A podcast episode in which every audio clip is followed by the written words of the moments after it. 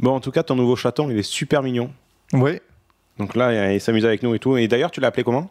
Je l'ai appelé Otis puisque c'est l'année des hauts. Ah ouais. T'es fan des ascenseurs?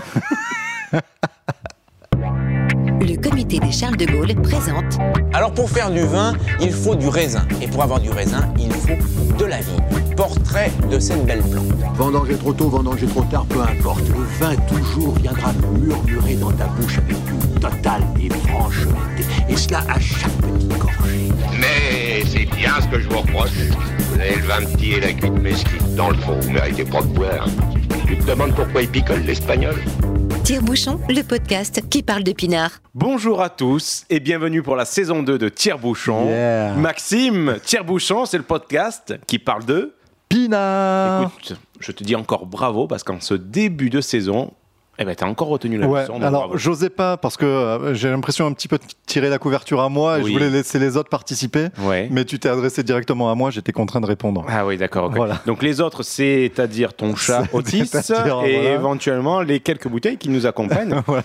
D'accord, très bien. Qu'on appelle communément des cadavres. Bon, je sais pas toi, mais moi je suis super content d'être Ouais, là je suis ravi. pour cette euh, nouvelle saison, cette saison 2. Je suis, Tire-Bouchon. je suis ravi et je suis assez excité puisqu'on a beaucoup travaillé. Alors tu fais ce que tu veux, mais tu t'excites pas sur ma jambe, d'accord? Non, alors on a beaucoup travaillé, façon de parler, mais disons qu'on on a un vrai programme, on a une vraie vision, C'est vrai. euh, presque une ligne éditoriale sur tout ce qu'on va pouvoir euh, produire, tout ce qu'on va pouvoir vous raconter. Allez, aujourd'hui on en est rendu à mars 2019. Absolument. Voilà. En plus de ça, une petite nouveauté euh, pour cette nouvelle saison, puisque Tire-Bouchon arrive avec une nouveauté, avec un enrichissement de, bah, du- de Tire-Bouchon. Donc, est-ce que tu peux nous en dire un petit peu plus? Oui, alors euh, c'est juste une, une petite série spin-off en fait, qui est le résultat de mes vacances dans le pays sancerrois, en Centre-Loire comme on dit, où je suis allé interviewer quelques vignerons. Donc c'était intéressant de retransmettre euh, ce que, ce que j'ai pu écouter là-bas parce que quand on y réfléchit, au niveau des statistiques principales, c'est l'exact opposé que ce que nous on a euh, en Vaucluse ou dans les sud. euh, Alors, c'est-à-dire c'est-à-dire en termes de production, nous, euh, le Côte du Rhône Sud, on est sur du 80% de vin rouge et euh, pas mal de rosé et un petit peu de blanc. Là-haut, ils sont sur 80% de vin blanc, un petit peu de rosé et, euh, Ah et oui, encore un petit peu de rouge. Je. Et ça marche, ça marche. C'est le, c'est notre négatif en fait. D'accord, ouais. Et euh, enfin, c'est notre négatif. C'est pas un jugement de valeur. Notre yin et très- notre yang, c'est voilà. très très bon, voilà. Et donc c'était super amusant de, de comparer euh, les Ouais. deux mondes, comme euh, on va peut-être se représenter pour ceux qui n'étaient pas là la saison 1 et qui voudraient un peu plus en connaître sur nous. Tu as raison, on va se représenter puisque euh, voilà, nous sommes en début de saison et il est intéressant de, de retracer un petit peu nos, nos parcours très rapidement. Donc, ben vas-y, on fait- alors, est-ce qu'on peut faire un jeu, les présentations croisées Toi, tu me présentes et moi, je te présente. Ah ben présente-moi en premier, parce que Alors, si tu je me te présentes présente. mal, je vais t'assassiner. Vas-y. D'accord, ok, ça marche. Donc, euh, en face de moi, alors euh, imaginez, on est face à face. Euh, en face de moi, il y a donc Julien. Euh. Avec un L ou deux L? Parce que la façon dont il tu a- l'as prononcé, on dirait qu'il y en avait trois. C'est l'accent, ça. non, il y en a qu'un, il y en a qu'un. Euh, c'est un euh, passionné de vin, certes. En reconversion professionnelle, on peut dire qu'il avait une, carrière euh, florissante dans la communication et qui était professeur de communication. Est-ce qu'on peut balancer que tu étais auteur de bouquins destinés euh, au BTS communication aussi? Ouais, vas-y, vas-y. On a le droit de le presque dire. une érection, vas-y, vas-y. Ouais, vous pouvez chercher un certain Julien sur Amazon, vous trouverez ses bouquins. Euh, son bouquin. Ah oui, restons Voilà. petits. et qui en a eu un petit peu marre de tout, euh, de tout ce carcan professionnel qui l'enfermait dans un monde beaucoup trop petit pour lui? Il a tout envoyé chier et il est devenu vigneron. Alors, euh, porte sécateur pour commencer, parce qu'il faut bien commencer euh, quelque part, mais euh, qui aujourd'hui est ravi d'être un apprenti vigneron et qui chaque mois nous fait partager un petit bout de sa passion. Oh ouais, ouais, oh là là, j'en suis tout émoustillé. C'est- c'est pas mal, hein. sécateur, c'est génial ça. Bah, c'est vrai que ouvrier agricole, ça pue un peu du cul. Quand même. Ouais, ouais, ouais, Quand t'es en soirée, c'est- euh, un toi, petit tu peu, quoi, toi, dans ta vie? Je suis ouvrier agricole. C'est- C'est-à-dire, ben, je, je gratte la terre, je tire les herbes et je fais pousser du Voilà, et je porte des Ah, bottes. D'accord. euh, Ok, ben alors moi je vais te présenter Maxime. Alors, en face de moi, j'ai donc Maxime, qu'on appelle tous Max, parce que c'est beaucoup plus court et Voilà. beaucoup plus moderne. Euh, Max est un grand pas. passionné de vin, c'est un onophile confirmé, 3 étoiles, 3 bouteilles d'or hein, au guide Michelin des onophiles euh, amateurs du sud de la France. Voilà, c'est ça. Euh, Je suis le meilleur de mon quartier. Ouais, donc toi par contre, tu n'es pas du tout dans le vin d'un point de vue professionnel. Non. T'as, voilà, une carrière, euh, je sais pas si un- tu veux que je le dise ou pas, dans, dans l'expertise bâtiment. Voilà, c'est Ouais, ça. Voilà. dans l'expertise bâtiment. Et le gros avantage de son travail, c'est qu'il parcourt les routes euh, du sud de la France par rapport à son secteur. Et entre deux rendez-vous, ben, quand il voit une cave, ben, il s'y arrête parce qu'il aime bien aller voir les vignerons, voir les cépages, aller goûter les, les bouteilles tout en recrachant parce qu'il reprend le volant quand même derrière. Euh, et il en ramène toujours quelques bouteilles et ça fait partie des bibliothèques de bouteilles qu'on peut avoir à tire-bouchon. Donc là, comme aujourd'hui, par exemple, Oui. en même temps que nous faisons cet épisode, on se boit une petite bouteille comme à chaque épisode et une petite bouteille où là, tu m'as surpris. Mais d'un point de vue culinaire, je suis à la limite de l'orgasme. Peux-tu nous présenter cette bouteille très Alors, c'est un, un pouilly fumé, donc ça fait partie des, euh, des vins que je suis allé rencontrer en mai dernier et dont on reparlera dans Tire-Bouchon en balade. resserre en même temps. Ouais, s'il te plaît. Parce que euh, quand on parle de Sancerre, en fait, si vous voulez, on est à, à la toute fin du pays de Loire. Et la Loire, à, à cet endroit-là, elle décrit un espèce de de- d'oméga. et rive gauche, vous avez Sancerre, rive droite, vous avez Pouilly sur Loire. Donc les pouilly fumés. C'est vraiment, et, c'est rigolo de, de- de constater qu'on a une expression totalement différente sur deux vins blancs de même cépage, fabriqués quasiment euh, pareil, mais d'une berge à l'autre de la Loire, quoi. C'est fou. Et donc là, on est sur un pouilly fumé de Nicolas Gaudry. Euh, donc il n'est pas appuyé sur Loire, il est juste à côté, mais ça fait partie de l'AOC, c'est à Tracy-sur-Loire. Et que j'ai rencontré et dont on pourra écouter l'interview euh, très prochainement, d'ici la fin de l'année, dans Balade en tire-bouchon. Tire-bouchon en balade, tu voulais dire.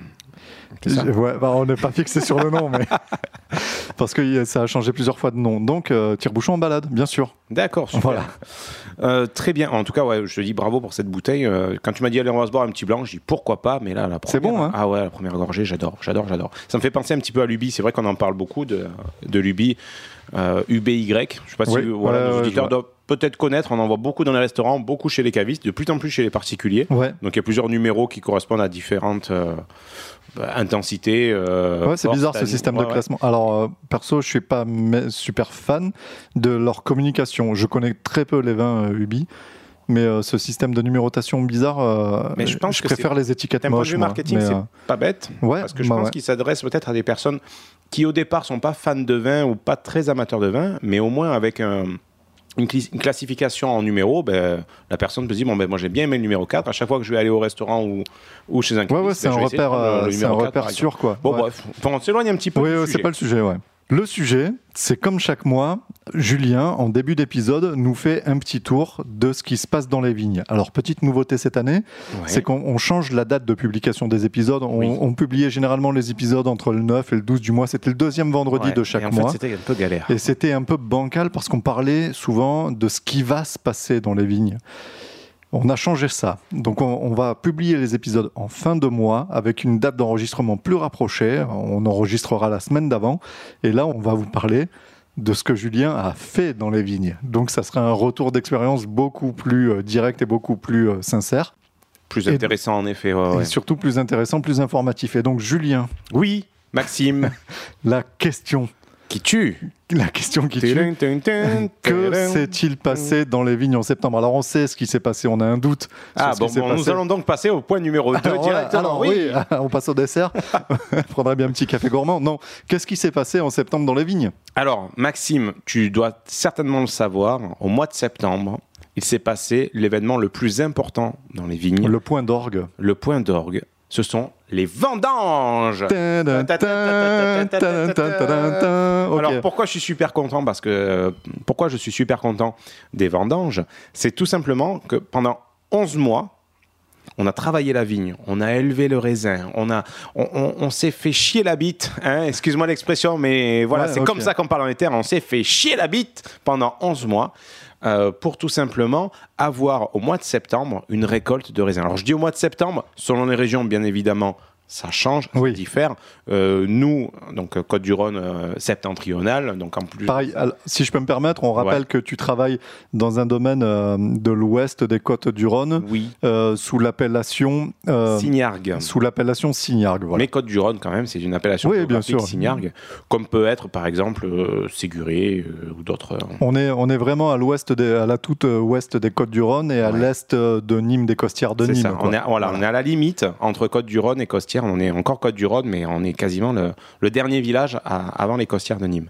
Et donc, euh, dans notre petit département du Gard, les vendanges ont commencé. Donc, nous, dans notre ville d'Estézargues, notre ville, que dis-je, notre petit village d'Estézargues, Ouais, nous avons là. commencé les vendanges le 27 août. Donc, euh, juste pour info, l'année dernière, donc en 2017, les vendanges avaient démarré le 14 août. Puisque c'était une année de sécheresse, enfin, ça Ah a oui, été un peu vrai. une année Ouais. particulière. Donc là, le 27 euh, août, on a débuté les vendanges. Donc j'étais tout feu tout flamme. C'était mes premières vendanges, puisque bon, moi ça fait qu'un an que j'ai commencé. Oui, ouais, ouais. L'année dernière, j'ai débuté juste à la fin des vendanges. Donc en gros, j'avais vendangé un jour et demi et puis, et puis c'était terminé. Donc là, j'ai pu faire un cycle complet dans les vignes pour arriver au point d'or que, que tu citais tout à l'heure, c'est-à-dire les vendanges. Donc les vendanges, euh, c'est super. Il y a une euphorie, il y a une euphorie générale, donc c'est-à-dire tous les vignerons. Donc à je le reprécise, ça peut être intéressant. Euh, le domaine pour lequel je travaille, c'est pas un domaine particulier, c'est-à-dire c'est un domaine coopérateur. C'est-à-dire que tout ce que l'on amène, enfin tous les Enfin, tous les vignerons d'Estézargues euh, font partie de la coopérative, donc c'est-à-dire les vignerons d'Estézargues. Donc nous, on fait pousser le raisin et on l'amène à la cave, et c'est la cave qui s'occupe de toute la partie vinification. Chez, Par et- contre, ils font quand même des vinifications assez ciblées où ils font pas des assemblages de tout, de rien. Ils, ils gardent quand même. euh, c'est plus, ils sont plutôt réputés. Alors, je, je prêche pour ma paroisse, mais Ouais, c'est ouais, quand ouais. même une, une réputation qu'ils ont aussi bien chez les, chez les cavistes que les professionnels et négociants, notamment euh, de vin. Donc, Estézargues, la coopérative d'Estézargues, fait quand même du bon vin. Un- en termes de rapport qualité-prix, ils sont un petit peu au-dessus de- des autres coopérateurs, des autres coopératives qu'on peut avoir dans la région. Ouais.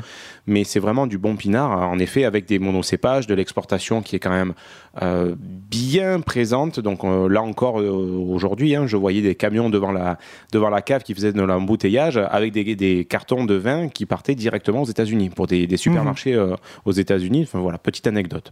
Revenons à nos raisins, revenons à nos moutons, donc ces fameuses vendanges. Donc moi, qu'est-ce que j'ai fait? Donc, je me suis rendu dire, compte oui. que euh, les vendanges, il y a deux types de vendanges. On va avoir les vendanges manuelles, à Ouais. l'ancienne. hein. Donc, tu prends ton seau, tu prends ton sécateur, tu remplis tes raisins, tu mets dans le seau, tu mets dans le tracteur, et puis c'est tout. Et tu as l'autre partie, donc c'est-à-dire les hum, vendanges à la machine, hein, donc mécanique. Donc là, tu à imagines la machine à vendanger, parce qu'on le rappelle, C'est pas la, la vendangeuse, c'est la femme du vendangeur qui amène généralement le casse-croûte à 10 heures. à 10 heures. Mais voilà. ça, la machine à vendanger, c'est la machine. Donc ouais, la voilà. machine à vendanger, c'est une énorme machine à quatre roues qui va enjamber la vigne et euh, avec des systèmes de godets, ça va faire vibrer la vigne pour faire tomber le raisin euh, dans ces godets. Donc comme une noria, ça va aller au-dessus de, hum, du véhicule euh, et ça va séparer à un moment donné les raisins des grappes. Enfin voilà. Oui, c'est ça. Les, grappes, euh, ce qu'on appelle la rafle, Oui. n'est pas ramassée. Ça ramasse Alors- vraiment que les baies. Normalement, ça ramasse que les baies, mais généralement, enfin, il y a Oui, un petit peu de voilà, rafle il y a- il y a euh, qui même- reste. Il y a un petit peu de tri au chef. Voilà, de Ouais. toute manière, la- tout ce qui est rafle, ce qu'on va amener, sera retrié quoi qu'il arrive à la cave. Pour débuter donc ces euh, vendanges à la machine, puisque nous, en gros, c'est quasiment que ça. Alors j'étais déçu. J'étais assez déçu parce que, alors tu peux me trouver un peu maso, mais moi j'avais envie de vendanger à la main, à l'ancienne. Ouais. Euh, D'ailleurs, je. T'avais envie d'en chier, quoi. Ouais, j'avais envie d'en chier, mais j'avais ce, j'avais cette envie puisque j'imaginais les vendanges comme une, une grande fête populaire où tu avais tous les vignerons qui étaient en effervescence, Oui, les, ouvriers, euh, les fêtes de les- village. euh, les ouvriers agricoles qui arrivaient bah, de partout en France et même de l'étranger, qui pendant trois semaines, un mois, enfin voilà, vendanger, en Regarde à Nîmes, on a même les férias des vendanges et tout. par exemple, vraiment- voilà, à Nîmes, exactement, ouais. Et j'ai été un petit peu refroidi, puisque dans cet imaginaire-là, je me suis rendu compte que dans la réalité, c'était tout autre chose, puisque ben, tout se fait à la machine, et finalement, il n'y a plus de vendangeurs, euh, ouais, il n'y a plus, plus beaucoup d'ouvriers agricoles Ouais, qui ouais, vendangent. Et tu as plus cette euphorie comme il pouvait y avoir dans, il y a quelques décennies dans les villages où pendant un mois, enfin, c'était euh, l'effervescence. Et sur le coup, j'étais même un peu remonté, un peu, euh, un peu réac en disant ouais, c'était mieux avant, et patin, et couffin. Et puis en discutant avec d'autres vignerons, me disant mais t'es bien beau toi avec euh, avec ton envie de, de faire des ven- de faire des vendanges à la main avec des vendangeurs, etc. Le gros souci, c'est qu'il n'y a plus de vendangeurs, c'est-à-dire il n'y a plus de main-d'œuvre. Ah ouais, il y a un vrai déficit de ce côté-là? Figure-toi qu'ils en parlaient au début des vendanges sur, euh, sur le département de Vaucluse. Il y avait 250 postes de vendangeurs vacants. Et les mecs, ils trouvaient personne, quoi. Et donc finalement, ben, si t'as pas la machine à vendanger, ben, en gros, tu peux pas, tu peux pas Ouais, es ramasser dedans, ton quoi. raisin, quoi. Ouais. Enfin, ou alors, quand tu as une toute petite exploitation, tu peux te le permettre, quoi. Et, Oui, euh, non, c'est parce que il y, y a le chat qui est en train d'uriner sur ton sac à dos.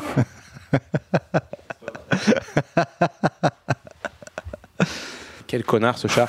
Donc, j'en reviens à te dire que finalement, bah, j'ai un peu révisé ma, position par rapport à ça, finalement, à la réalité économique qui est qu'il y a un vrai déficit de main-d'œuvre. Et je pense que c'est pas que dans le sud de la France, c'est dans la France entière. Et finalement, tu te dis, bah, si tu n'as pas cette machine à vendanger, tu peux pas euh, assurer un ramassage de, tout ton raisin. Ben, oui et non. Alors, je vais aller un petit peu contre toi parce que il y a des AOC qui ont des obligations de vendange manuelle, genre euh, bah, Châteauneuf du Pape, euh, voir les muscats Mais de, Baume. Non, non, mais forcément, Donc, ils font venir des, bus entiers de Portugais, d'Espagnols, euh, etc. En conditions précaires, euh, machin, Très certainement. Très certainement. Ben, c'est un job saisonnier, hein. t'as pas un CDI de vendangeur. Quoi. Non, non, non, non, Ça c'est se passe qu'en septembre, euh, octobre éventuellement, peut-être un petit peu en août, mais, hmm. mais c'est tout quoi.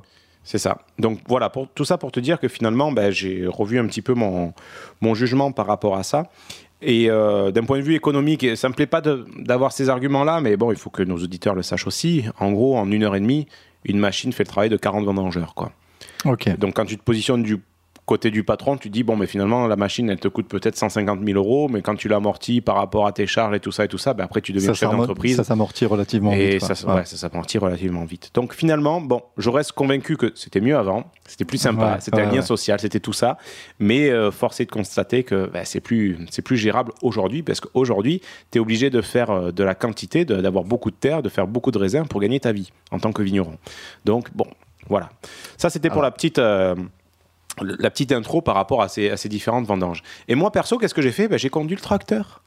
Yeah, la classe. J'imagine d'avoir, euh, t'imagines euh, avant, Chapeau de paille, lunettes j'étais de soleil, tracteur. etc. C'est-à-dire que ah ouais, je faisais tout ce que personne ne voulait faire, arracher les herbes à la main, enfin des trucs de fou. Et là, on m'a dit, bah, tiens, tu prends ce tracteur, tu prends cette petite remorque et tu vas passer derrière la machine à vendanger. Parce que cette année, il n'y a pas beaucoup de raisins, il faut l'avouer. On a été touché par le mildiou, Ouais, le enfin mildiou, voilà, il y a- ouais. il manque du raisin. Et mais il m'a dit, tu fais le tour. D'habitude, on le fait pas, mais là, tu fais le tour, tu passes derrière la machine et toutes les grappes que la, la machine a oubliées parce que c'était trop bas ou, ou pas, Ouais. bah, tu les coupes et tu les mets dans ta benne. Quoi. Tiens, toi, tu voulais, tu voulais vendanger Ah, à la tu voulais main. vendanger, là, t'as vendangé. Eh ben, Donc là, voilà. moi, j'étais tout. Alors, autant te dire que j'étais un petit peu stressé parce que, quand même, euh, conduire un tracteur, bah, c'est hyper flippant puisque Oui. c'est assez haut.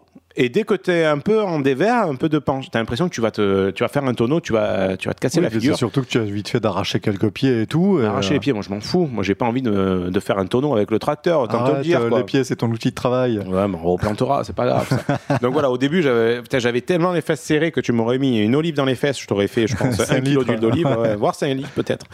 Donc voilà, ça c'était la, la première chose que j'ai faite. Donc conduire le tracteur, passer derrière la machine. Donc ça c'était plutôt, euh, plutôt rigolo, plutôt intéressant.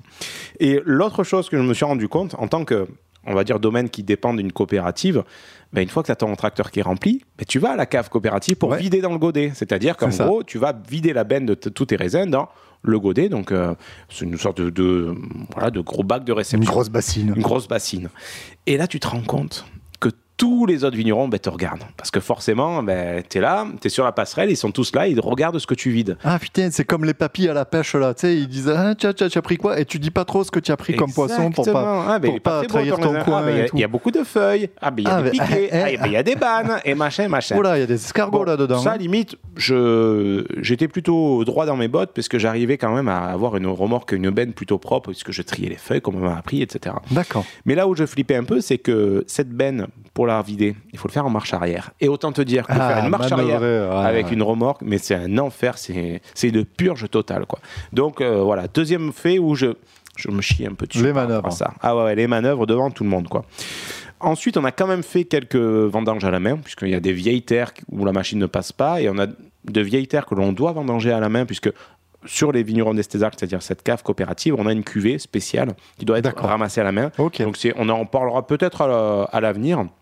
C'est une cuvée un peu spéciale puisque elle est faite par euh, macération carbonique. Donc euh, Ah, en gros, on vide, on vide carrément les, les paniers de raisins euh, dans la cuve euh, et hop, et après on laisse faire le reste, quoi. On laisse faire la gravité. C'est un peu Et- plus compliqué que ça, mais on en reparlera. on en reparlera.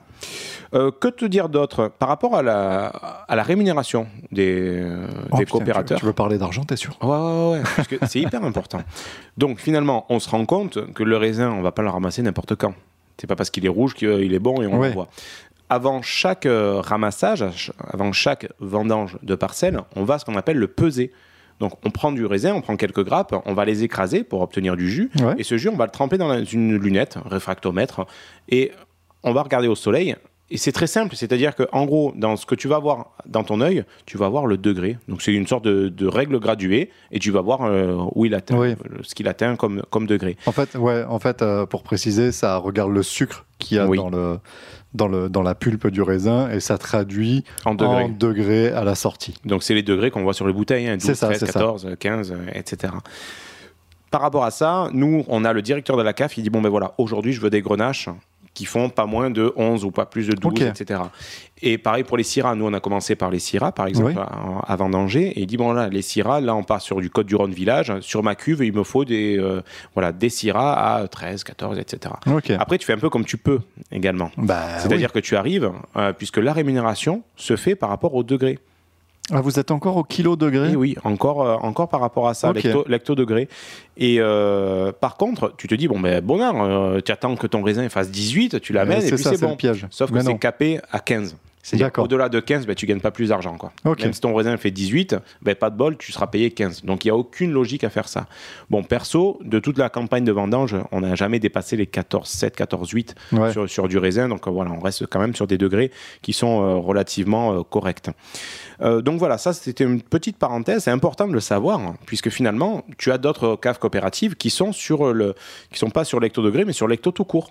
En gros, combien ton raisin que tu as ramené euh, va te rapporter. Puisque par rapport à cette rémunération, tu vas avoir toute ta stratégie de, de viticulture finalement. Et donc Oui, ça, tout à fait. ouais. Voilà, oui, quand tu travailles en important. coopérative. Voilà, c'est assez, c'est assez important.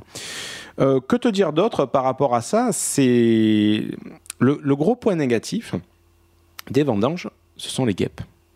Merde, je, je m'attendais pas du tout à ça. Eh ouais, eh ouais, tu t'y attends pas, tu t'y attends pas. Toi, toi consommateur lambda, Eh Eh non, oui, tu oui, t'y attends pas. C'est-à-dire que là, on est en plein mois de septembre, mois d'août-septembre, il fait super chaud et dans les souches, qu'est-ce qu'il y a? Il y a des nids de guêpes.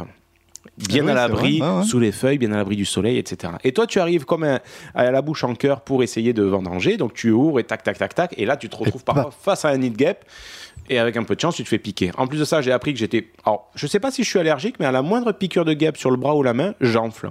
Oui, donc mais quand j'enfle, j'enfle, quoi. Tu oui, vois, voilà, c'est quand plutôt, t'arrives plus à respirer que tu te baves dessus, c'est ça que peut-être allergique. l'étape 2, ça. Mais pour le moment, voilà, autant te dire que ça, ça fait mal sur le moment. Et après, bah, j'ai la main qui ressemble à la main de Mickey. C'est plutôt rigolo. Euh, donc ça, ouais, ouais, c'est plutôt, c'est plutôt flippant. Et un autre point négatif. Alors, on va pas se cacher, Maxime. On est des épicuriens tous les deux. Ok, On aime manger, on aime boire. oui. Voilà, on fait pas 40 kilos tout mouillé, quoi. Non. Donc on est voilà plutôt solide sur nos appuis. quoi. Et euh, c'est vrai que bon, on peut on peut le dire à nos auditeurs, on s'était dit ouais allez on va se motiver, on va se on va se mettre un peu un peu au vert tous les deux, on va essayer de on va faire un peu de diététique. Sauf que tu te rends compte que pendant les vendanges tu peux pas faire de régime, Ah. puisque tu as, toute la journée tu es face à des énormes grappes de raisin. Et qu'est-ce que tu fais au début? Tu dis non non je goûte pas, je goûte pas, je goûte pas, mais après tu, en goûtes un pour savoir Oui, et puis tu dis, bon, on sait jamais, peut-être un doute, j'ai en goûté un deuxième, un troisième, un quatrième. Et puis tu as des grappes de raisin, c'est le cinceau par exemple. Ouais. Tu le boufferais par grappe entière parce que il fait aussi bien raisin de table que raisin pour le vin. Alors, Quoi. tiens, c'est une question que, que, que je me posais Ah, bah alors que, attends, je me, vais mettre la main sur le buzzer. que, que je me suis posé par le passé. Euh, parce qu'on on parle de raisin de table et de raisin de cuve. Ouais, Euh, typiquement, le grenache, c'est un raisin de cuve. oui, Euh, à déguster comme ça, dégueulasse. c'est dégueu. Ouais, c'est un peu. Ça dépend lesquels. Donc euh, quand c'est bien sucré, ça va, ça passe. Mais la peau est super dure, c'est-à-dire que tu es obligé de La recracher peau la est épaisse. ah ouais, d'accord. la- Tu recraches la Tu peau. recraches la pio. La Syrah, pas plus. Mourvèdre, c'est tout petit. En Mourvèdre, ouais, c'est des grains, ouais. des- des grappes qui sont toutes petites, enfin assez grosses, avec Super des graines compact, super ouais. super compacts. Mais mon préféré, c'est le cinceau. Le Ah ouais, mais le cinceau, il fait, il fait les deux. Ah ouais, Ouais. c'est une tuerie quoi. Sur les blancs, ce qui est sympa à manger comme ça, euh, c'est euh, aussi la clairette. Clé- Ah ouais, clairette, c'est plutôt bon. hein, C'est pas mal. D'accord.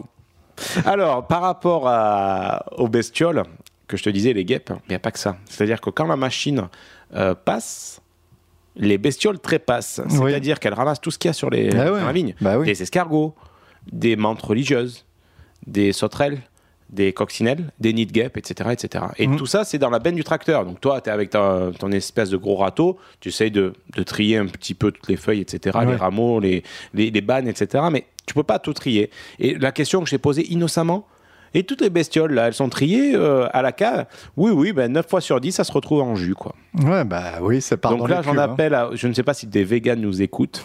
Donc là, vous me faites bien marrer, les gars. Parce que vous avez beau essayer de trouver des collages, euh, des vins sans collage à l'œuf ou quoi. Autant vous dire que même si c'est le cas, vous avez des jus de sauterelle dans votre pinard. quoi. Là, ouais, t'as de la sauterelle. ouais, Bon, là, j'avoue, c'est euh, sur notre tri à nous, aux coopérateurs, etc. hein. Des, des vignerons euh, particuliers font hyper gaffe à ça. Vendange manuelle, t'as pas ça Voilà, vendange manuel, t'as pas ça. Ah ouais. Exact. Voilà, en gros, mon point vin. J'ai été très long. Euh, j'ai été très décousu, discontinu. J'espère que c'était clair. C'était parfait. J'ai adoré. J'adore ce que tu fais de toute façon. J'adore ce que vous faites. J'adore ce que vous faites. Et donc, on va pouvoir euh, passer à la suite, sachant que euh, nous avons été rencontrer un nouveau vigneron ce mois-ci, Oui. Euh, à savoir Monsieur Mabi, du domaine Mabi, qui nous a expliqué un petit peu, euh, en ces périodes de vendange, qu'est-ce qui se passe un petit peu euh, à l'abri des regards, à l'intérieur des murs d'un domaine. Quelles sont toutes les étapes qu'on peut avoir avant d'avoir une bouteille de vin? Voilà, en gros, quelle est l'étape entre le ramassage de la vigne à la bouteille Donc du, du seau à la bouteille? Du seau à la bouteille. Voilà. Ben, on écoute ça? On écoute ça. Alors bonjour, nous sommes accueillis aujourd'hui donc au domaine Mabi, donc euh, par Richard Mabi. Donc euh, Mabi, le domaine se situe à Tavel, donc première cité du rosé en France. comme Tout ça à qu'on peut le fait, dire. cité du premier rosé de France. Voilà, j'avais les mots mais pas dans le bon ordre. Bon, très bien. Donc, déjà, on vous remercie hein, de, de nous accueillir euh, donc euh, chez vous, donc dans ce domaine. Il fait super chaud, on est content. hein, L'été est là. Ouais, et encore, nous sommes le matin relativement tôt. Cet après-midi, ça sera plus compliqué. Alors, parlons de chaleur. La chaleur, quelle est l'influence de, de la chaleur sur, sur les vignes ou sur le raisin en ce moment Alors, euh, si vous voulez, le principal impact de ce réchauffement euh, climatique, c'est l'avancement de la date des vendanges. Le raisin est mûr beaucoup plus tôt que- qu'auparavant. Euh, quand j'étais enfant, on vendangeait assez régulièrement euh, à partir de fin septembre, début octobre. Maintenant, c'est fin août, début septembre. Donc l'impact est très très net. Alors ça, c'est l'impact principal. Après, il y a d'autres impacts euh, plus anecdotiques, et, mais, mais parfois plus embêtants aussi. C'est que, par exemple, la vigne débourre de plus en plus tôt. Mhm. En fait, tout le cycle végétatif est avancé. Donc la vigne, aujourd'hui, débourre plus tôt qu'auparavant. Et elle débourre notamment fin avril, début mai, enfin souvent en avril, à un moment où on est encore susceptible d'avoir un retour du froid.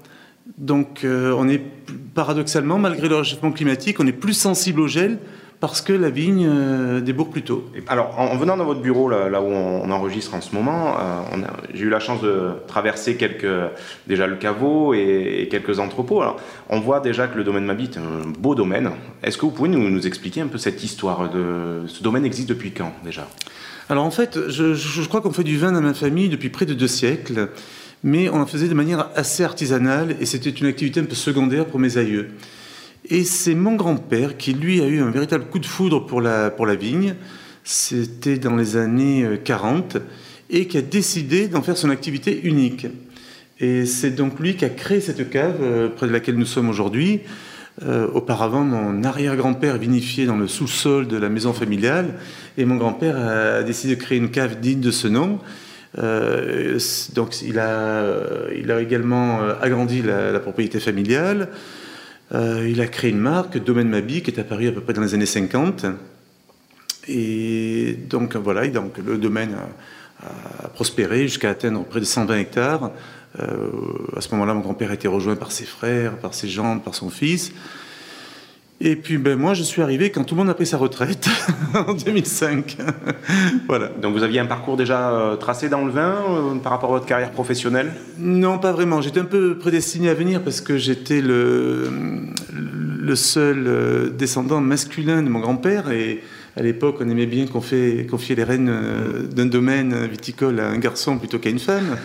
Donc j'étais un peu prédestiné, mais euh, j'ai préféré à l'époque euh, aller faire des études euh, et puis j'ai- eu une carrière dans la finance pendant une, vingtaine d'années à Paris et je ne suis donc revenu qu'il y, a- il y a- il y a 13 ans quand mon, grand, quand mon père pardon, a commencé à évoquer sa retraite. Par rapport à, vo- à votre arrivée dans, le domaine, vous avez peut-être, avec des idées nouvelles, le fait que vous aviez une carrière professionnelle dans la finance, qui était un domaine on va dire, totalement autre que la, vigne. Est-ce que vous êtes arrivé avec des idées nouvelles? Est-ce que vous avez révolutionné un petit peu la vision du, domaine quand à votre arrivée? Alors, je, suis arrivé avec une idée particulière. C'était que je, trouvais que nous étions trop modestes sur Tavel et l'Irak. Euh, si vous voulez, nous partageons le, même terroir qu'à Châteauneuf-du-Pape. Et euh, Châteauneuf qui est réputé faire un des meilleurs vins au monde. Et je trouve que quasiment personne n'était conscient de ce trésor sur lequel il, travaillait, et peu de gens étaient conscients de la qualité des, vins qu'il pouvait produire. Et donc moi, dès le départ, mon objectif a été de, de, produire, des, notamment en, Irak, en blanc et en rouge, des vins du même niveau qualitatif qu'à l'Irak, et d'améliorer également la qualité de, de nos rosés. Alors, ça nécessitait quand même de gros investissements, que ce soit en personnel, en vigne, en matériel de, travail de la vigne, également en matériel de vinification. Et donc j'ai fait ces investissements, j'ai également diminué les rendements, euh, j'ai une approche plus respectueuse de l'environnement pour, euh, pour aboutir à ce résultat. Et c'est vrai qu'on m'a pris pour un fou. et, ça a quand même mis quelques années à porter ses fruits, tout, tout ce travail-là. Donc euh, peut-être avec une volonté de votre part de d'améliorer, on va dire, la, le travail de la ville, l'élevage du raisin peut-être également Oui, alors euh, si vous voulez, euh, euh, faire de, grands vins, c'est assez facile. Il, faut deux choses. Il faut un beau terroir et du travail. donc le beau terroir, on a la chance de l'avoir. Donc ensuite, il a fallu travailler encore plus que nous le faisions auparavant. il fallait être très présent en vigne pour parer à l'apparition de toute maladie. Euh, et, être en mesure de ne récolter que des raisins parfaitement sains. Il faut également diminuer les rendements parce qu'on ne peut pas. Euh, euh, je crois que l'appellation me permet de produire 40, 39, 41 hecto-hectares. Vous voyez, j'ai du mal à, me rappeler parce qu'on n'est jamais à ce plafond. Mais en Irak, on peut produire 41 hecto-hectares. Bon, 9 années sur 10, c'est impossible. On ne peut pas le faire. le, climat est trop sec. Euh, pour, euh, qui est suffisamment d'eau pour nourrir 39 euh, hectolitres de, de, de, raisin par hectare. Donc on, diminue généralement les rendements à un niveau compris entre 30 et 35 hecto-hectares. le travail, ben, c'est aussi vendanger à la main. Je, C'est vendanger à la main. Ah oui, oui. Alors au début, quand j'ai repris le domaine, euh, nous vendangeons à la machine. Et quand j'ai vu ce que la machine a ramassé, je me dis non, c'est pas possible. Quoi. on, ne se donne pas du mal pendant un an pour produire de beaux raisins, pour ensuite les, ramasser avec un mélange de pétioles, de feuilles, d'escargots, de sauterelles, etc. Voilà. Donc, euh, ça, fait vraiment plaisir ce que vous me dites, parce que c'est vrai que quand, je suis arrivé dans le, dans le, monde du vin, je me suis dit, voilà, un, monde, euh, un, travail noble où voilà, la, main de l'homme est, indispensable. Et c'est vrai qu'autour de moi, je me rends compte que de plus en plus, la mécanisation euh, et la rentabilité qu'elle offre euh, devient vraiment maîtresse, et je trouve ça dommage. Et le fait que vous me dites, finalement, bon ben voilà, on, est revenu en arrière, puisque voilà, hmm. une vendange à la main, mais c'est quand même un gage de sélection, un ah gage de qualité. Hmm. Ça fait plaisir, je trouve.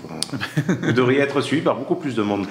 alors, on n'est pas très nombreux, malheureusement, mais il y a quelques irréductibles qui ne vendangent comme nous qu'à la main. Et, qui vous, font de très belles choses. vous avez 120 hectares nous avions 120 hectares. Ah, parce que ramasser à la main 120, hectares, c'est quand même Nous avions 120 hectares à l'époque, euh, jusqu'en 1995, jusqu'à l'époque où mon grand-père a préparé sa succession, il a divisé le domaine en trois entités. Ok.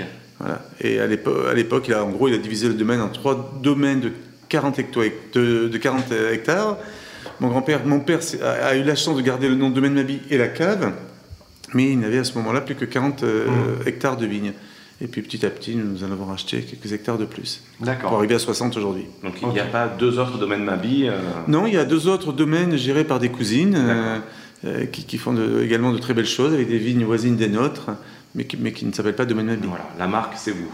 C'est nous. On a hérité de, de ce privilège. D'accord. Euh, alors, on est venu vous voir également pour une chose très importante. Donc là, aujourd'hui, nous enregistrons donc euh, fin juillet hein, pour une diffusion euh, début septembre pour parler essentiellement des vendanges. Donc, on enregistre maintenant parce qu'on s'est dit, je pense que si on, va taper à la porte de certains vignerons au mois de septembre, je pense qu'ils ont d'autres chats à fouetter que de répondre à, nos questions parce que nous serions en pleine période de vendange. Donc, on est venu vous voir pour comprendre ce qui se passe quelles sont les différentes étapes, quelle est la chaîne, entre guillemets, euh, de la vigne jusqu'à la bouteille. C'est-à-dire, qu'est-ce qui se passe lorsqu'un vendangeur ben, coupe un raisin, coupe pardon, une grappe de Oui. raisin, euh, jusqu'à l'embouteillage, jusqu'à la dégustation dans le verre. Donc c'est une grosse question qu'on vous pose, mais est-ce qu'on peut découvrir avec vous les, les différentes étapes, c'est-à-dire de la vigne à la bouteille? D'accord. Alors, euh, ce que je voudrais déjà dire en préambule, c'est Oui. amusant votre, euh, votre question et votre, votre objectif, parce que euh, ce ce qu'on va voir, c'est la partie la plus courte, la plus rapide de notre travail. Le plus dur pour un vigneron, c'est les 11 mois euh, qui précèdent la vendange et où nous préparons le raisin. Euh, le plus compliqué pour nous et le plus important, c'est de produire de beaux raisins. Après, ce qui se passe à partir du moment où on coupe le raisin, très sincèrement, c'est la partie la plus simple de notre travail. Surtout quand, comme nous, on essaie de travailler de manière relativement naturelle et de ne pas faire des vins techno, euh, scientifiques, etc. Donc, euh, pour nous, ben, tout l'enjeu des 11 premiers mois de, de travail de, de la campagne, c'est de produire de beaux raisins. Et une fois que ces raisins euh, sont prêts, de les ramasser au moment où on atteint l'optimum de leur maturité. C'est-à-dire que, je vous disais tout à l'heure que du fait du réchauffement climatique, les raisins sont mûrs de plus en plus tôt. Bon, ce que, j'ai dit là, c'est un peu un raccourcissement de, langage. Euh, le raisin, c'est deux choses, c'est de la pulpe et de la peau. Ce qui se passe, c'est qu'à le réchauffement climatique, la pulpe est, mûre de plus en plus tôt. Par contre, donc la pulpe en général est mûre euh, fin août, début septembre. Par contre, la peau, elle, ne mûrit que lorsque nous avons une alternance de journées chaudes de nuits fraîches, c'est-à-dire en gros fin septembre. Et pour nous, il est très important de vendanger, d'attendre la maturité de, la peau du raisin. Parce que ça nous permet, euh, si les peaux sont mûres, ça nous permet de les faire macérer avec le jus le plus longtemps possible et d'extraire le maximum d'arômes de la peau, d'extraire aussi de la couleur, des tanins, sans ex- extraire d'astringence parce que la peau ne serait pas mûre. Donc, nous attendons la maturité euh, pulpaire, mais surtout la maturité pelliculaire. Par contre, il ne faut pas aller trop loin une fois que la maturité pelliculaire est atteinte, parce que là, on risque de se retrouver avec des pulpes qui vont être trop mûres, et on va atteindre ce qu'on appelle la surmaturité, que- qui, est bien connue dans le Nouveau Monde, et On va faire des vins peut-être un peu trop lourds. voilà, voilà qui peut donner des vins assez lourds. Donc, pendant la période des vendanges, on déguste tous les jours les raisins, et on attend, et, et quand cette maturité pelliculaire est atteinte, on essaie de ramasser le plus vite possible. Donc pour cela, euh, nous avons une équipe de vendangeurs, nous avons une trentaine de vendangeurs disponibles. Selon les jours, nous en prenons entre 12 et 30, selon la taille de la parcelle à, à vendanger. Et, chose importante, nous ne vendangeons que le matin, D'accord. Pour quelle raison que le matin? Pour ramasser des raisins frais. D'accord. Il faut savoir que beaucoup d'arômes dans le, dans, dans- dans le raisin sont très volatiles et, sont, et peuvent s'évaporer très vite si les raisins euh, sont chauds, euh, sont coupés chauds notamment. Donc nous vendangeons généralement entre, euh, entre 7, enfin, se- selon la période des vendanges, entre 7h ou 8h du matin jusqu'à 13h. euh, pour essayer de ramasser des raisins qui soient au maximum à à 20 et quelques degrés. Et comme ce n'est pas suffisant généralement, quand le raisin arrive en cave, nous le rafraîchissons à nouveau. Voilà. Donc on ramasse le matin en triant, en triant plusieurs fois. Donc nous, vendangeurs ont des consignes très claires. Ils savent quels raisins ils peuvent ramasser, quels raisins il faut éliminer. Euh, donc premier tri au moment de la vendange. Deuxième tri quand le- les grappes de raisin sont portées dans les, dans bennes, où il y a quelqu'un qui, est est assis dans les bennes euh, et qui trie le raisin. Et ensuite, quand le raisin arrive en cave, qu'il est déversé dans le, dans le conquet de réception, là aussi, il y a, une- à nouveau une table de tri où on trie le, le raisin. Donc voilà, on, coupe, le, on coupe le, le matin, euh, on trie trois fois le, le raisin avant de l'encuver, et avant de l'encuver, on le rafraîchit pour pouvoir démarrer nos macérations à, basse- à très basse température. Donc là, le conquet, c'est la, la première étape dans la cave Exactement. Le tracteur arrive, la, la remorque est, euh, Voilà. vidée dans ce fameux conquet. On verse la remorque dans un conquet, qui, est une, qui est un grand bac, hein, D'accord. un bac qui doit faire 2 mètres de large sur, sur, sur 4 de, de profondeur. Euh, ce conquet, une fois qu'il est rempli, il s'élève de manière pneumatique. Il se met, euh, vous avez son bec se met en position verticale et se transforme en table de tri. D'accord. Donc là, vous avez généralement quatre personnes qui trient le raisin à cet endroit-là, qui éliminent tout- tous les grains, toutes les parties de grappe qui ne seraient pas jolies, qui éliminent les quelques feuilles ou les quelques pétioles qui ont pu être ramassées également. Et le raisin tombe par gravité dans un érafloir, puisque nous éraflons la majeure partie de, de notre vendange. Alors, est-ce que vous pouvez nous expliquer ce que c'est justement éraflé, érafloir? Alors, un érafloir, c'est un appareil qui, euh, qui, qui- qui bat le raisin Ouais. pour, faire, euh, pour, euh, pour ne récupérer que les grains et euh, sortir les, les grappes, qui est toute la partie ligneuse de la grappe. D'accord. Donc, on élimine la, la rafle et on ne récupère que les grains qui sont en cuvée. Donc, ça nous permet de ne faire macérer que euh, les grains de raisin. Alors, c'est ce que nous faisons généralement.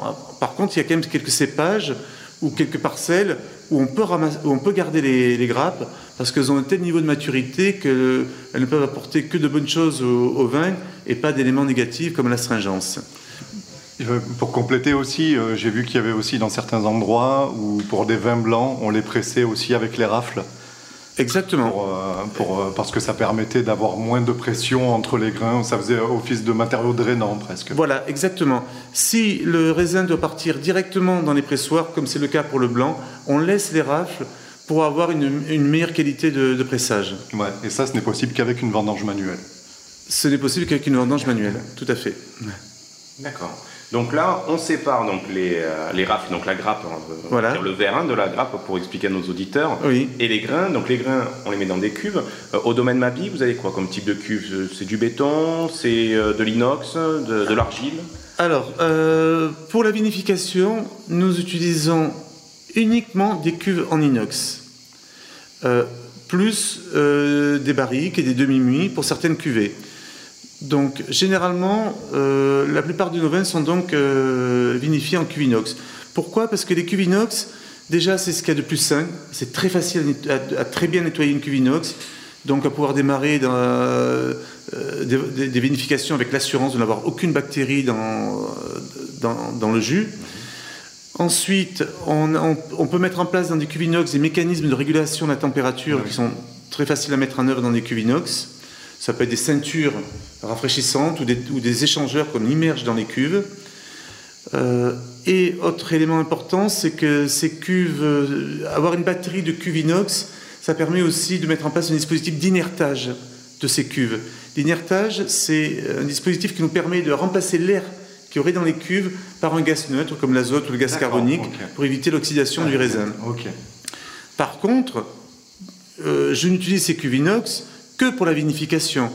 Quand le vin est fini, nous l'élevons dans des cuves en, en béton, parce que dans des cuves en béton, on a généralement une bien meilleure inertie thermique. Ce sont des cuves qui ont des parois de plusieurs dizaines de centimètres, euh, donc avec une meilleure inertie thermique, et donc des variations de température tout au long de l'année qui sont beaucoup plus lentes, ce qui est moins traumatisant euh, pour le, le vin.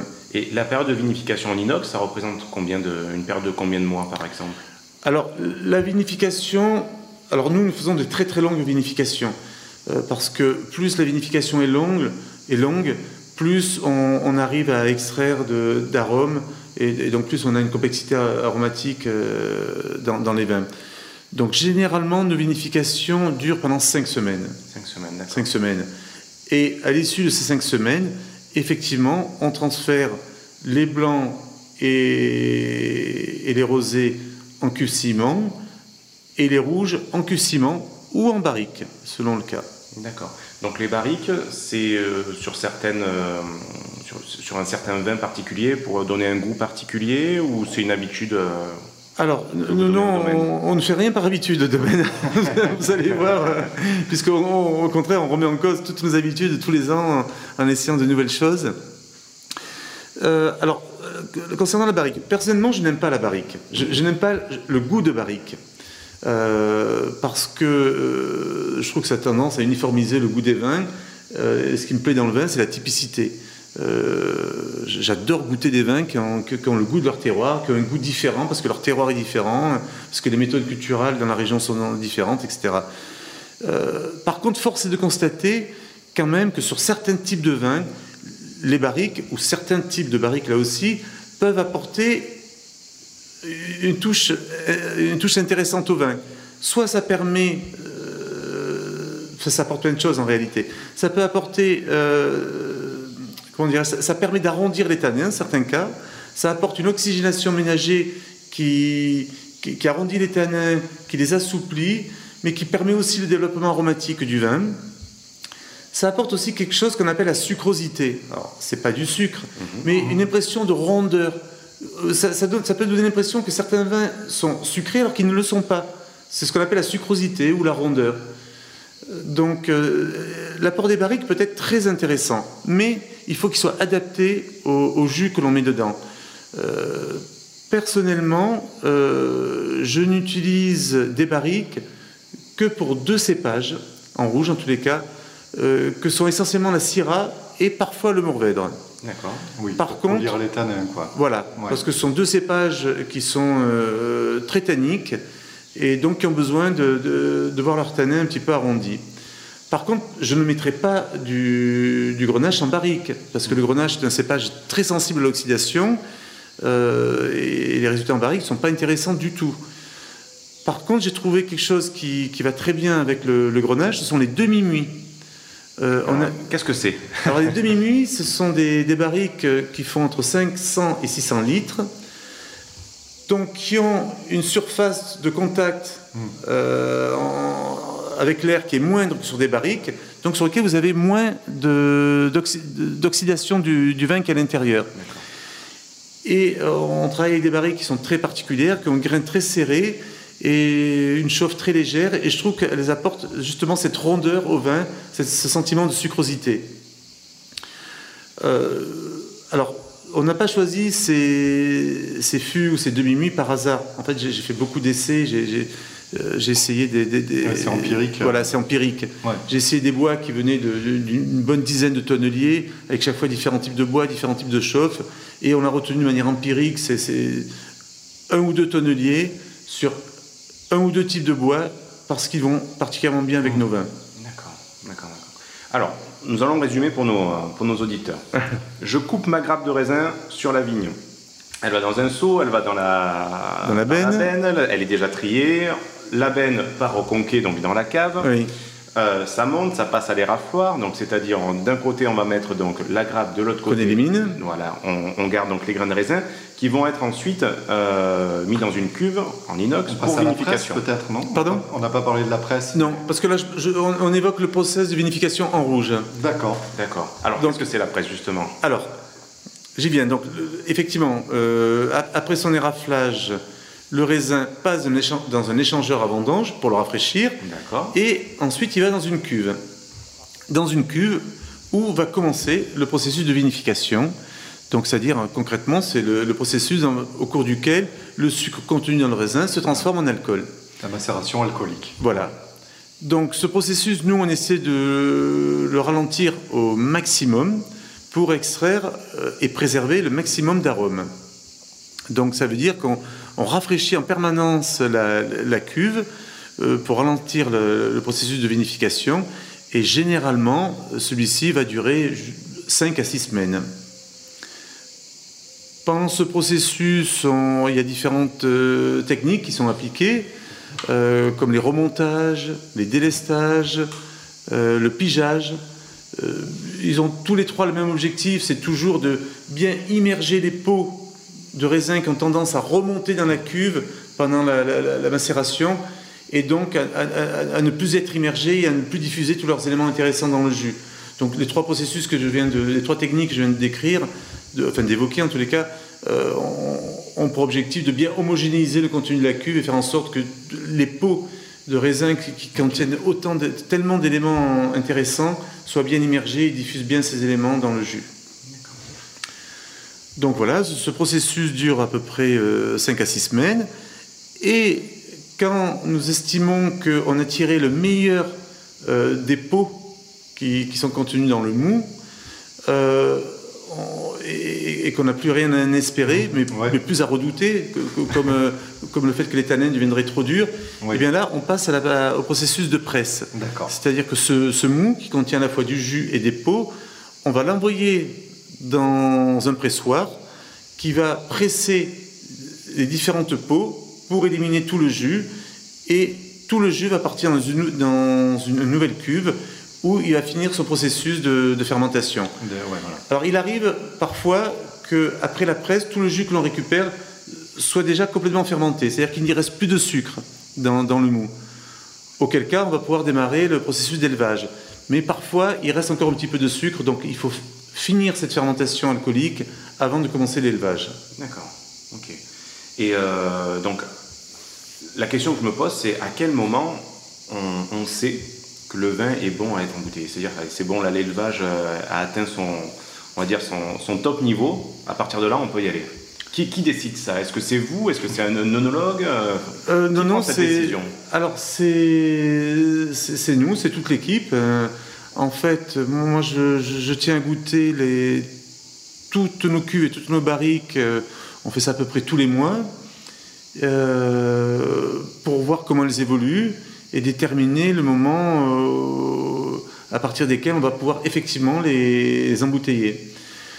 Alors, je dirais que on, a une petite idée quand même assez tôt, dès la vendange, on sait si le, euh, le millésime est plutôt tannique euh, ou pas, si Vous les avez déjà des indices Voilà. On, on sait si le millésime est tannique, si les tanins sont durs ou pas, et on a une petite idée de la- de la- du temps pendant lequel il va falloir euh, élever les, les vins. Mais bon, on a, on également des surprises en cours d'élevage. Donc c'est là aussi, c'est empirique, c'est à la dégustation. On, on attend effectivement que les, les tanins soient al dente, comme je dis euh, souvent. C'est-à-dire que les euh, se soit suffisamment assoupli pour que le vin soit plaisant à boire et pas que le, le- vin soit astringent, qui, euh, qui- pour, pour qu'il ne vous colle pas les, les, gencives sur les dents. voilà. Donc on, attend que cette année s'assouplisse. Pareil, il y a- un autre terme peut-être un peu barbare et un peu technique que je vais balancer, mais on va l'entendre régulièrement jusqu'à Noël dans les interviews. C'est justement une étape, une autre macération qui se fait pendant l'élevage, peut-être après, la, après la macération alcoolique. Pour les vins rouges, il y a la macération malolactique, Alors- la malo de son petit nom. Voilà, la, la fermentation malolactique. C'est-à-dire qu'effectivement, euh, vous avez euh, deux, deux- deux types de- de- d'opérations chimiques qui interviennent dans le processus de transformation du raisin en vin. C'est la fermentation alcoolique dans laquelle le sucre se transforme en, en alcool. Et puis la fermentation malolactique qui généralement commence après la macération alcoolique.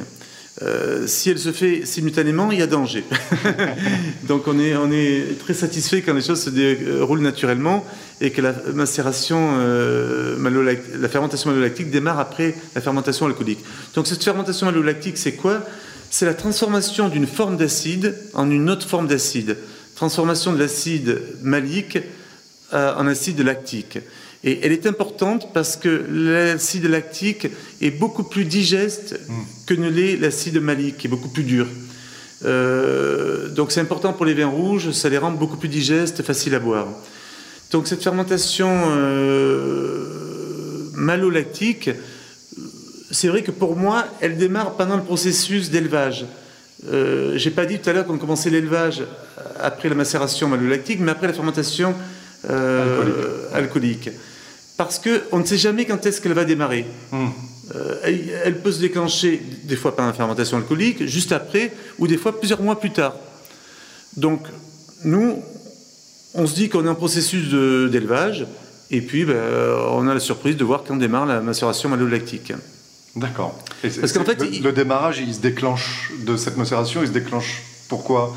Enfin, c'est quels éléments qui rentrent en jeu dans ce... Alors, il, il faut qu'il y ait des ferments, un, euh, un certain type de ferments qui permettent la dégradation de, euh, de l'acide malique en acide lactique. Et il faut également que la, tempér- la température déchet soit relativement chaude. Si on a un coup de froid rapidement après la- les vendanges, ça peut bloquer la, mas- la- la fermentation malolactique. Et du coup, elle va, elle va survenir au, au printemps suivant, quand les chais vont se réchauffer. Alors après, bon, il y a peut décaler d'autant la mise en bouteille finale, hein, finalement. tout à fait. Ouais. mais qui pour nous n'est pas gênant, puisque généralement on a quand même des processus de- d'élevage qui durent une bonne année. Oui, d'accord. Alors il y, a, il y a des moyens plus ou moins artificiels de déclencher cette macération malolactique. On peut apporter des ferments, des, des ferments malolactiques, on peut réchauffer les cuves. Mais bon, tout ceci bouleverse quand même un peu le cycle naturel du vin, Oui. et bon, je préfère éviter. On est d'accord. Surtout qu'on n'a pas besoin de, de l'accélérer puis- puisqu'on n'est pas pressé. Donc, euh, Oui, voilà. ouais. Euh, très bien, donc je pense qu'on a fait le tour sur toute cette chaîne hein, de, Oui. de, bah, de la, de la vigne à la bouteille. J'aimerais vous poser une question qui fait écho au- à notre précédent numéro donc sur, le, sur le rosé. Donc, nous sommes à Tavel, donc euh, le rosé est quand même une part importante de cette ville. Et je vais peut-être vous poser une question qui fâche par rapport à la couleur Oui. donc, du vin euh, de Tavel, qui est réputé, euh, le vin rosé, assez foncé. Euh, Qu'est-ce que vous en pensez sur euh, ce qu'on entend beaucoup euh, dans le commerce et beaucoup de- sur le marché où un bon rosé, c'est un rosé qui est très clair, où 90% des, des, des rosés qui sont consommés sont des rosés très clairs, voire presque gris. Alors vous qui êtes un domaine donc, de Tavel, qu'est-ce que Oui. vous pouvez répondre à ça? Alors, je, je ne suis pas sûr que beaucoup de gens disent que le- les, les rosés clairs sont meilleurs que les rosés foncés. Mhm. C'est un argument commercial. hein. On m'a vendu en restaurant, c'est un très bon rosé, il est très clair. Ah, alors, euh, non, il- en fait, il n'y a, aucun rapport. Euh, je reconnais que les rosés clairs sont, euh, peuvent être attrayants pour trois raisons. Euh, la couleur est belle, on a des, des jolis fuchsias, de très jolies couleurs. Euh, ensuite, euh, souvent ces rosés euh, sont issus de raisins vendangés moins mûrs que ne le sont des raisins destinés à faire des rosés plus foncés. Donc, euh, qui dit raisin moins mûr dit des vins un peu moins alcoolisés. Euh, et puis, et puis euh, vous avez ces deux atouts principaux quand même. Je, pensais à un troisième tout à l'heure qui m'est sorti de la tête. Donc, ces- rosés ont une jolie couleur. Ils sont souvent un peu moins alcoolisés. Maintenant, euh, beaucoup de spécialistes euh, admettent qu'ils ne peuvent pas être meilleurs que des rosés euh, foncés. Pourquoi? Parce que c'est quoi la différence fondamentale entre un rosé foncé et un rosé clair? C'est la durée de macération de la peau avec le, jus. Pour faire un- à Tavel, nous pourrions faire des rosés très clairs. Il n'y a rien de plus facile. hein. Il suffit, quand on ramasse le, raisin, de le presser aussitôt, plutôt que de faire macérer les raisins entiers, comme je vous l'ai décrit tout à l'heure. Donc c'est à la portée de n'importe quel apprenti vinificateur. Le seul souci, c'est que à Tavel et dans d'autres régions, comme euh, dans le Bordelais avec leur clairé, on a l'habitude de faire macérer la peau avec le jus parce que la peau contient beaucoup d'arômes, beaucoup d'arômes. Et donc, en faisant cette macération pelliculaire, on extrait tous les arômes qu'il y a dans la peau et ça va donner des rosés qui certes vont être plus foncés, parfois un peu plus tanniques, mais qui vont être tellement plus aromatiques. Euh, et puis surtout qui vont avoir des arômes qui, grâce au tanin, vont tenir beaucoup plus longtemps dans le temps. Euh, un, rosé, un rosé très clair a une durée de vie très limitée. Généralement, la plupart d'entre eux ne peuvent être bu que dans l'été qui suit la récolte. Après, ils sont morts, ils n'ont plus d'intérêt. Euh, alors qu'un un rosé comme un rosé de Tavel, comme un clairé de, de Bordeaux, peut tenir un an, deux ans, trois ans. Je- je- J'en ai goûté il y a quelques jours un de 1945 qui était excellent. Donc c'est vous, dire. euh, Donc ce sont des rosés qui tiennent, qui dès le départ sont plus aromatiques, qui en restauration ou en gastronomie sont un régal parce qu'ils ont une telle richesse aromatique qu'on peut les marier avec un grand nombre de, de plats. Donc voilà, je, je pense qu'ils sont aujourd'hui un peu moins à la mode que certains rosés clairs qui ont, qui ont communiqué énormément sur leur couleur. Euh, mais ils séduisent quand même euh, beaucoup d'amateurs, beaucoup de gastronomes, et euh, ils continuent à avoir leur place. Oui, tout à fait. C'est- vrai que par rapport à. Enfin, vous le dites, ils sont mieux vendus, entre guillemets. C'est- Je pense que c'est le marketing, ou en tout cas, peut-être un, peut-être un peu la grande distrie aussi qui, est- Mm. qui a joué là-dedans, à mettre en avant ces rosés clairs. Et en tout cas, ils ont été vendus tels quels. C'est-à-dire Oui. des- des personnes qui ne buvaient pas forcément d'alcool avaient l'impression de boire des vins tellement légers, euh, Voilà. avec des glaçons, etc., qu'ils n'avaient pas l'impression de boire d'alcool. Sauf que bon. Derrière, ça, ça tape un petit peu quand même quand on, on boit ce, ce type de rosé.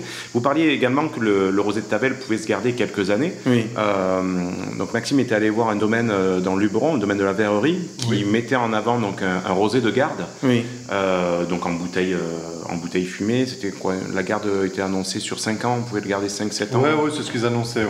Ouais, ouais. Donc est-ce Ouais. que le, le rosé de Tavel peut être euh, considéré comme tel C'est-à-dire un rosé fait. de garde Tout à fait. C'est- le rosé de garde par excellence. Euh, il peut se garder 5 ans, 10 ans. euh, euh, je dirais que 10 ans, c'est déjà pas mal. Après, au-delà, vous maîtrisez. On ne maîtrise pas très bien l'évolution aromatique du vin. Ça peut être très intéressant comme ce Tavel de 1945 que j'ai goûté il y a quelques jours, ou ça peut, être, ça peut évoluer sur une palette aromatique euh, moins intéressante. Voilà. Faut, faut- faut bien Ça, tomber, ça devient quoi. risqué quand même. Ouais, voilà. voilà, c'est ça. Soyons francs. Ah, mais les 10 ans, ils valent aussi pour, pour les rouges, hein. enfin pour certains rouges, hein. c'est pas parce que. Oui. Mais voyez, Maxime, je, je, je parierais euh, tout ce que vous voulez que le rosé du Luberon que vous avez goûté il y a quelques jours, qui avait un potentiel de garde de 5 ans, était relativement foncé.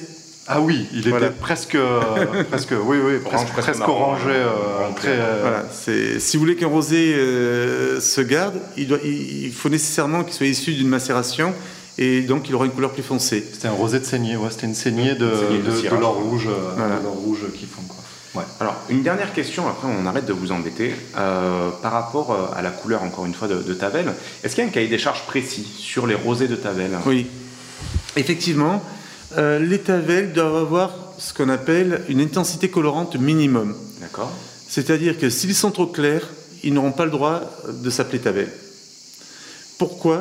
Parce qu'on estime que si on éclaircit trop euh, la couleur de nos vins, ça va être au dépend, euh, ça va être euh, grâce à une macération plus courte qui va avoir un impact sur la, la typicité du vin, qui va faire que le vin sera moins concentré en arôme, etc., et qu'il n'aura plus la typicité Tavel. Donc effectivement, on exige une intensité euh, minimale, minimum, qui gage d'une macération euh, significative et donc du respect de la typicité de Tavel. D'accord. J'imagine que certains domaines doivent jouer sur le tableau, c'est-à-dire peut-être sortir des rosés clairs en appellation Côte-du-Rhône ou, ou vin, de, vin de France, peut-être Non, pas à ma connaissance, parce Non. que bon, Tavel est quand même une appellation qui, qui- qui marche bien. Et... C'est pas nécessaire, non, pas non, on, a notre clientèle et, et je dirais que cette clientèle s'accroît en plus, parce que vous savez, je pense que les, les- les rosés clairs, effectivement, euh, ont, ont permis d'initier un grand nombre de consommateurs à la consommation de vins rosés. Ça a été une porte d'entrée, oui. Ça a été Ouais. une porte d'entrée dans, dans le monde du vin. Parce que ces rosés euh, avaient des couleurs flashy euh, à la mode, parce qu'on se disait ils sont clairs, donc ils vont être moins alcoolisés, moins tanniques, plus faciles à boire. Donc beaucoup de gens ont découvert le rosé grâce à ces rosés clairs. Puis bon, après, le problème de ces rosés, c'est qu'on peut s'en lasser un petit peu, ou si on s'y intéresse, on va dire, mais, ah, qu'est-ce qu'on fait de mieux dans le monde du rosé? Donc on, on- on- on a une clientèle de- pour les rosés plus, euh, plus full body, comme disent, full bodied, comme disent les Anglais, euh, qui se renouvelle d'année en année, donc euh, de plus en plus d'amateurs de Tavel aussi. Très bien. Pour moi, c'est bon. euh, toi, t'as mais, une question mais- mais il, nous euh, reste, il nous reste une question. Laquelle La question, bah, c'est une petite question qu'on pose à chaque vigneron qu'on va voir. Oui. C'est en fait c'est sur le, le- le choix du vin gourmandise. C'est par- c'est pour, c'est pour s'amuser, c'est un exercice. Si vous deviez choisir un vin à déguster seul, sans accord mais vin précis, un vin qui se suffise à lui-même, que vous dégustiez euh, tranquille sous la terrasse là-bas un dimanche, Oui. un vin de n'importe où en France, pas euh, des vins de chez vous, c'est la, la contrainte. Qu'est-ce que vous choisiriez? Il faut que ce soit nécessairement un vin français? Ou un vin, non, de n'importe où dans le monde. Non, non, non. Ouais, euh, Alors moi j'ai un petit faible pour euh, la Malone des Laval Policella, D'accord, un vin qui qui est pour moi un vin extraordinaire, qui est fait avec des méthodes de production uniques au monde. Et justement, quand vous évoquez le fait de déguster tranquillement un verre de vin, les Italiens appellent ce type de vin un vino di meditazione. Parce que ça porte à la méditation. C'est d'une telle complexité euh, aromatique, ça, ça, ça conduit à la méditation. Très bien, ben, je vous remercie. Ah ouais, Voilà. Merci pour, pour ce conseil. Euh, Richard, nous vous remercions encore une fois de, de nous avoir accueillis, de nous avoir renseignés et, et expliqué toutes ces différentes étapes. Il ne nous reste plus qu'à vous souhaiter euh, ben, de bonnes vendanges, de, de- une bonne récolte pour ce millésime 2018. Bah, écoutez, merci beaucoup et à mon tour, je vous remercie pour votre intérêt pour nos vins et je vous souhaite bonne chance à, à Tire-Bouchon et je vous remercie de faire mieux connaître euh, nos bons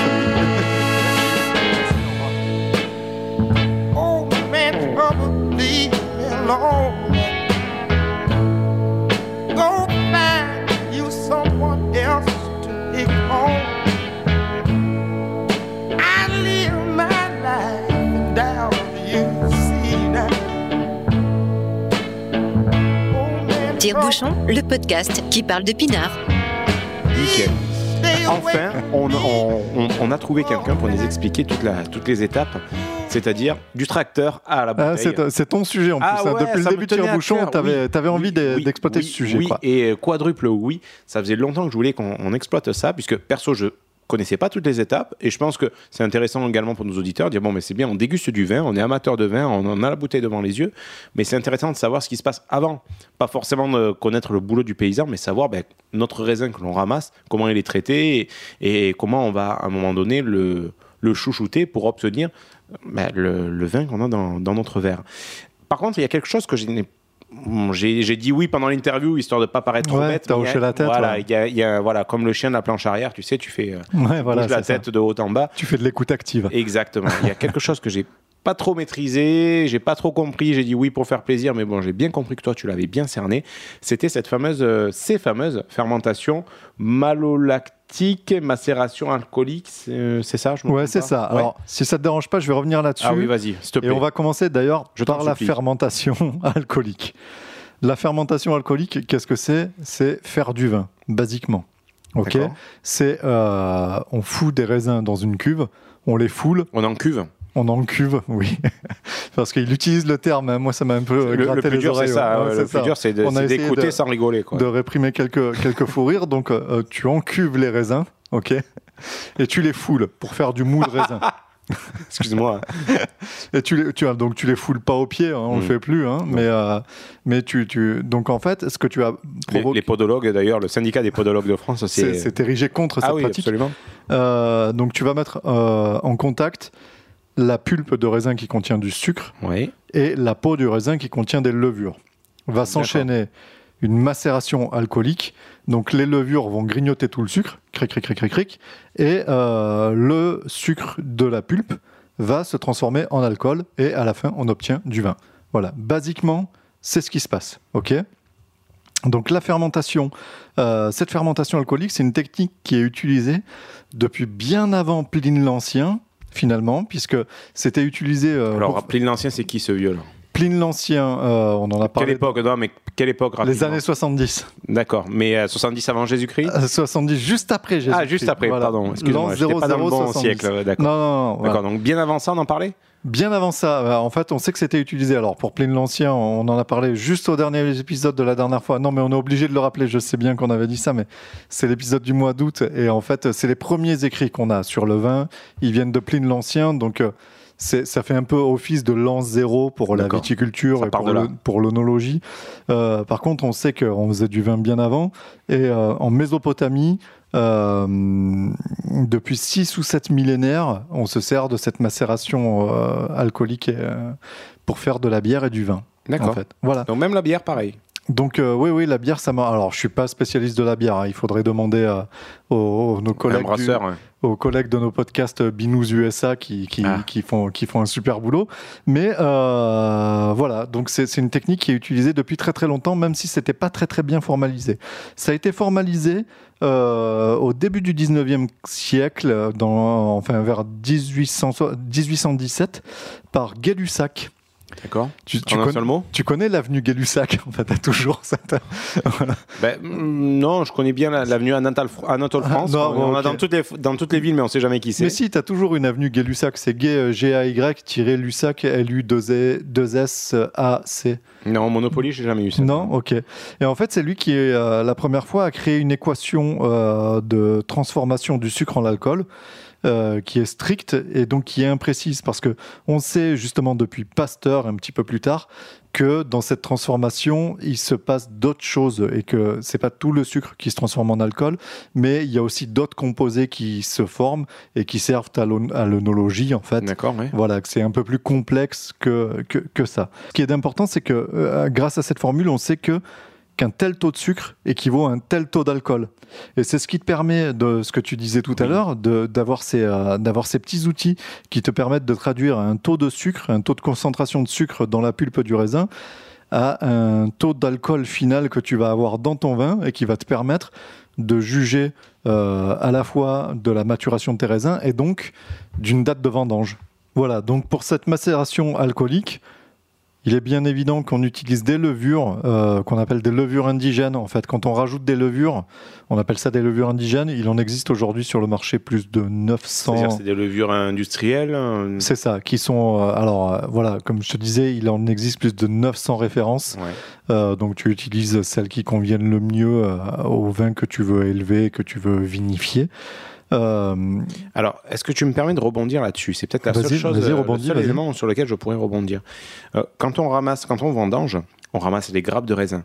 Mais il n'y a pas que ça. C'est-à-dire que sur la vigne, tu as des, des- donc, les belles grappes que, que tu Ouais. imagines, et tu as après des sortes de, de mini-grappes, des grappillons, qui sont tout verts. C'est-à-dire que les raisins sont tout petits, ils sont verts, et en fait, c'est ce qu'on appelle le verjus. Et c'est hyper acide. Quand tu, quand tu écrases du raisin dans ta main, c'est hyper collant, tu as la main qui pègue, etc. Quand tu écrases un verjus, bah, tu peux te nettoyer les mains avec parce que c'est hyper acide. D'accord. Et il y a une certaine revue euh, qui fait un peu école euh, dans le, dans le monde du vin. Euh, dans un dernier article, ils ont, ils, ont sous-entendu que c'était intéressant de vendanger également les verjus. C'est-à-dire, tu prends les verjus, tu les mets avec ton raisin, puisque ça va apporter une sorte de levure naturelle, d'acidité naturelle. D'accord. C'est-à-dire que ça va limiter l'ajout de levure indigène. De levure indigène. Alors, Ouais. ceux qui, euh, et on en reparlera plus tard cette année, ceux qui font du vin dit nature ne rajoutent pas de levure indigène. Ok. Ils, euh, vraiment, ils font avec ce qu'ils ont. Ils Très ont, bien. ils ont du raisin. Peut-être Ils- qu'ils mettent des verjus euh, Ils le, également. ils le pressent, peut-être qu'ils mettent des verjus. Je, alors honnêtement, il faudra que je repose la question euh, ultérieurement pour savoir s'ils utilisent cette technique. Mais bon, donc euh, on utilise des levures indigènes pour avoir assez de levure pour, euh, Pour booster un peu, en fait. bah, pour bouffer tout le sucre qu'il y a, surtout nous dans nos régions, on a des raisins qui sont très riches en sucre. Oui. Et donc c'est pour ça qu'on a des vins qui font tout de suite 14,5, 15. Euh, merci le soleil. Voilà, plus de sucre égale plus d'alcool, bêtement. Bien Voilà, c'est pour ça que c'est pour ça qu'on a des vins très très élevés en alcool, euh, 14,5 15 alors que plus haut on a du 13, du 12,5 Mm. C'est voire vrai, du ouais. 11,5 C'est vrai. euh, dans certaines régions quoi. Euh, c'est une réaction chimique donc qui a lieu vraiment et qui est euh, j'ai lu euh, j'ai lu l'adjectif qualificatif de tumultueuse.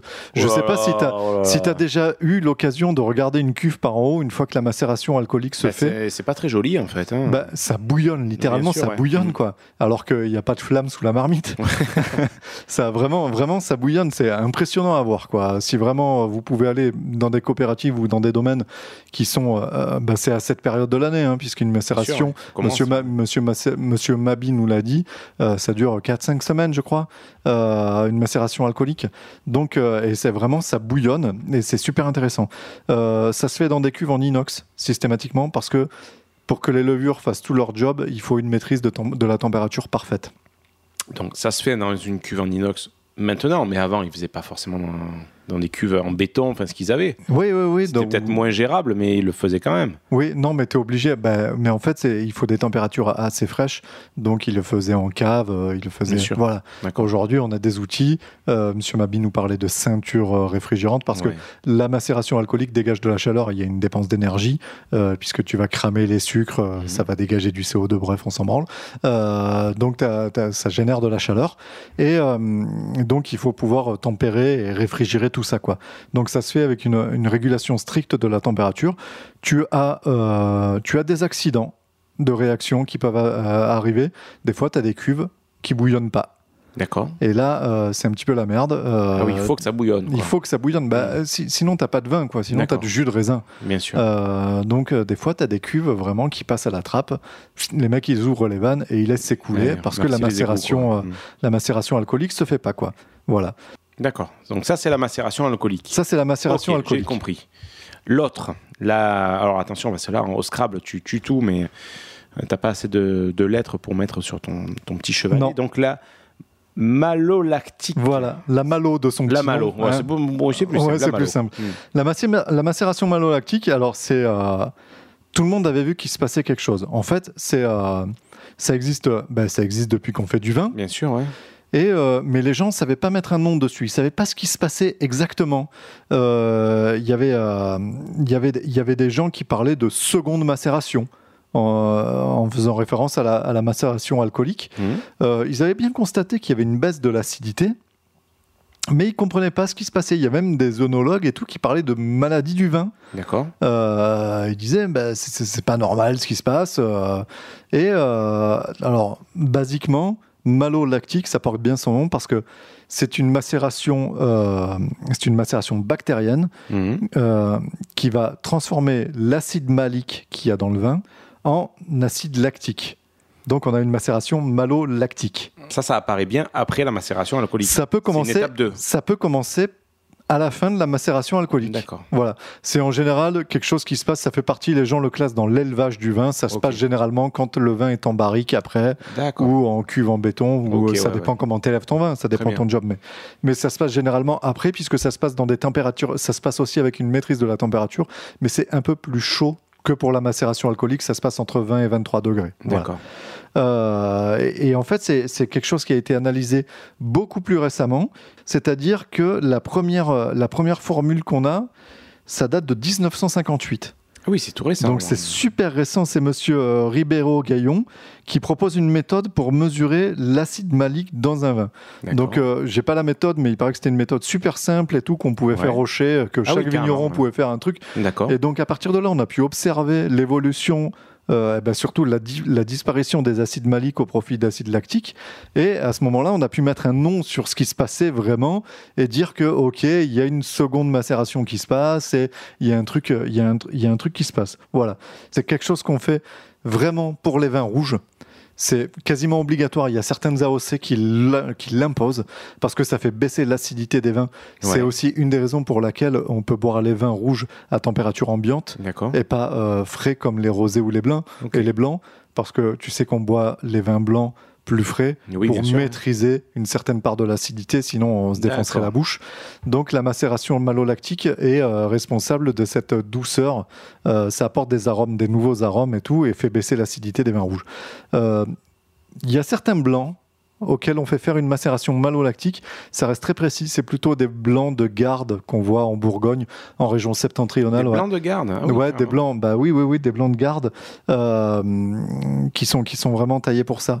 Dans le sud, pour nous, Mm. on a des vins qui sont déjà très riches en sucre, très riches euh, en fruits. Si en plus, on, en fait, dans le sud, on cherche l'acidité parce qu'on n'en a pas assez. On n'a pas de climat assez froid, des trucs assez secs. Ouais. Donc, euh, on va chercher des clairettes et tout pour rajouter de l'acidité Ouais. que le grenage blanc n'a pas. On est très riche en fruits, très solaire et tout, machin, Mm, patin mm, couffin. mm, Donc si on fait des malots là-dessus, euh, on va avoir des vins beaucoup trop lourds, beaucoup trop. euh, donc c'est pas intéressant.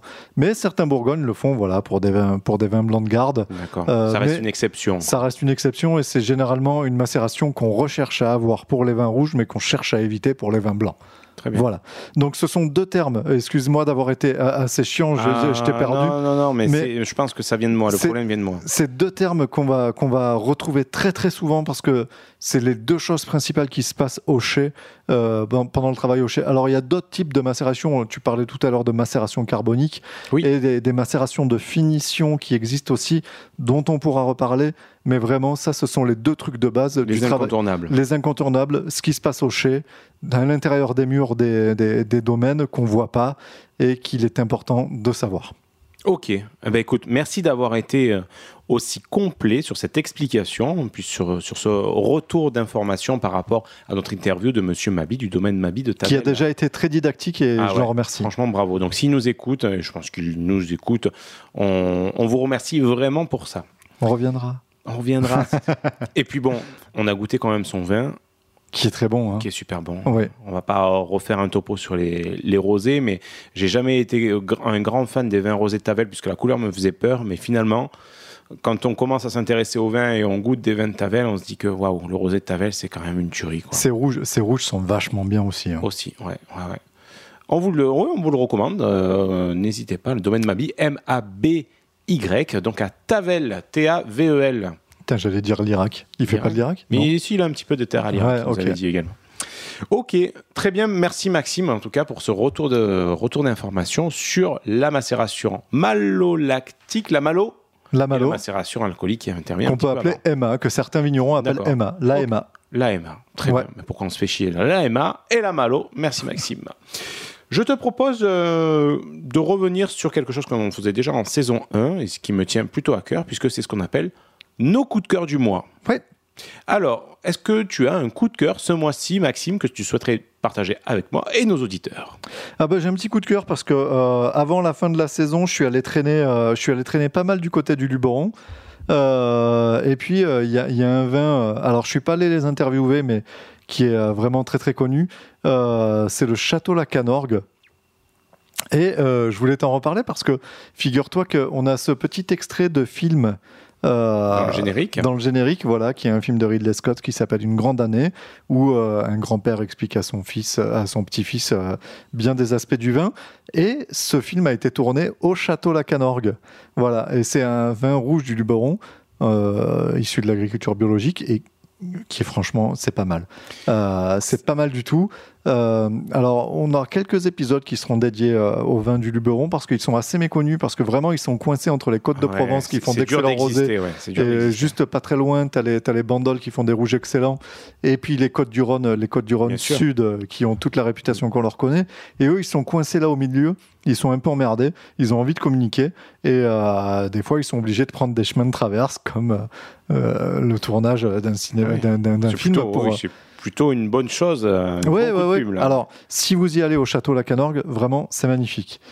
N'allez pas euh, fouiner de partout parce que euh, la dernière fois que j'y suis allé, ils me l'ont dit, ils en ont marre des gens vous êtes bien qui- sympa, mais vous nous cassez voilà, les pieds. qui se croient tout permis en fait, qui veulent circuler dans le château en pensant que c'est un domaine que toutes les pièces sont d'utilité publique parce qu'il y a Ridley Scott qui a tourné un film alors que c'est des zones privatives. Bien sûr. Euh, donc soyez pas trop relou avec ça. Leur vin il est suffisamment bon pour se régaler avec ça. Peut se régaler au caveau, voilà, c'est tout. Voilà, vous pouvez discuter du film éventuellement. Est-ce que Ridley, Ridley Scott est si, si sympa que ça ou, ou pas?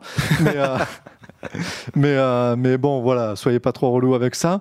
Mais c'est vraiment un vin rouge qui vaut, qui vaut le détour. Il y a des très bons vins rouges euh, sur lesquels on reviendra. Euh, je pense au château Turcan, euh, château Lacoste, château. Bien sûr. Enfin, voilà, dans le Luberon, euh, il y a vraiment de très ouais. très belles choses. Un petit IGP qui mérite à être connu. Exactement.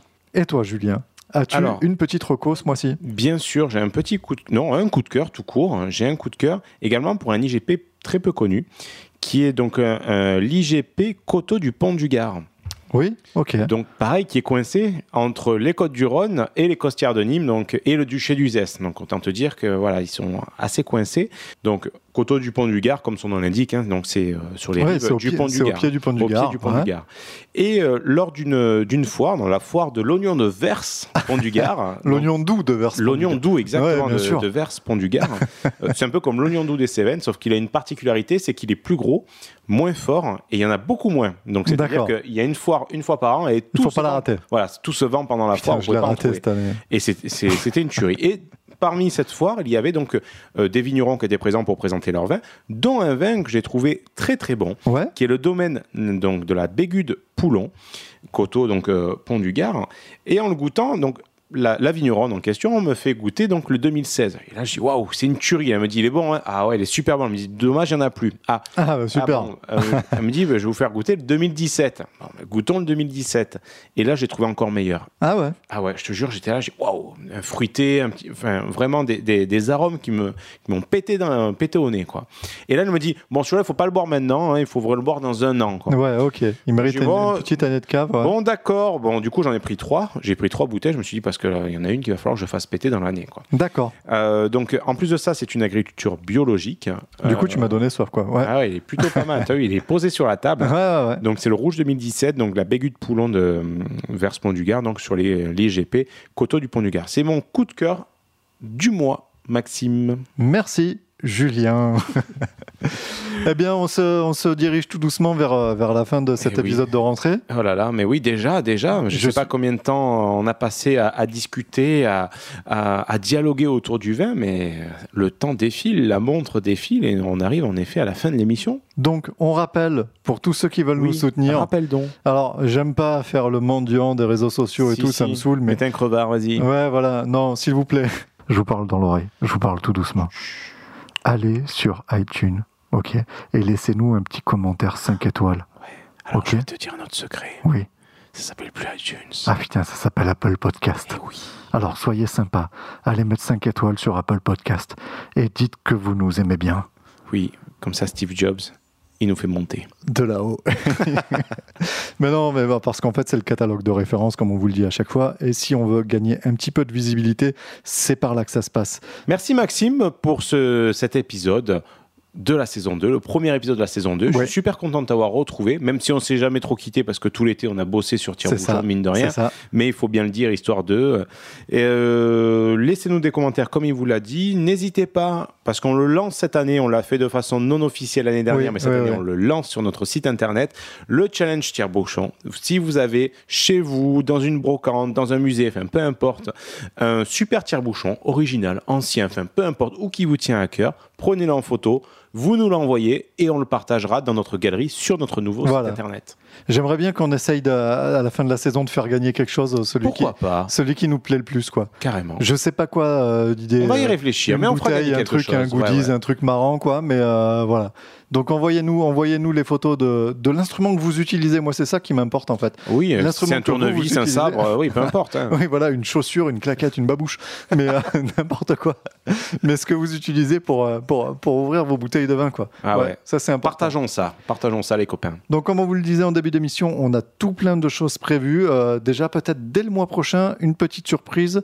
Je veux pas annoncer parce qu'on a déjà eu plein de surprises qui sont tombées à l'eau, mais euh, on, on reviendra peut-être avec un épisode un petit peu particulier le mois prochain. Restez à l'écoute. Parfait, je ne peux pas dire autre chose, c'est parfait. Sur Chérie. Ben écoute Maxime, je te dis au revoir et Au revoir. à la prochaine fois. À la prochaine fois. Ciao. Ciao. L'abus d'alcool est dangereux pour la santé, à consommer avec modération.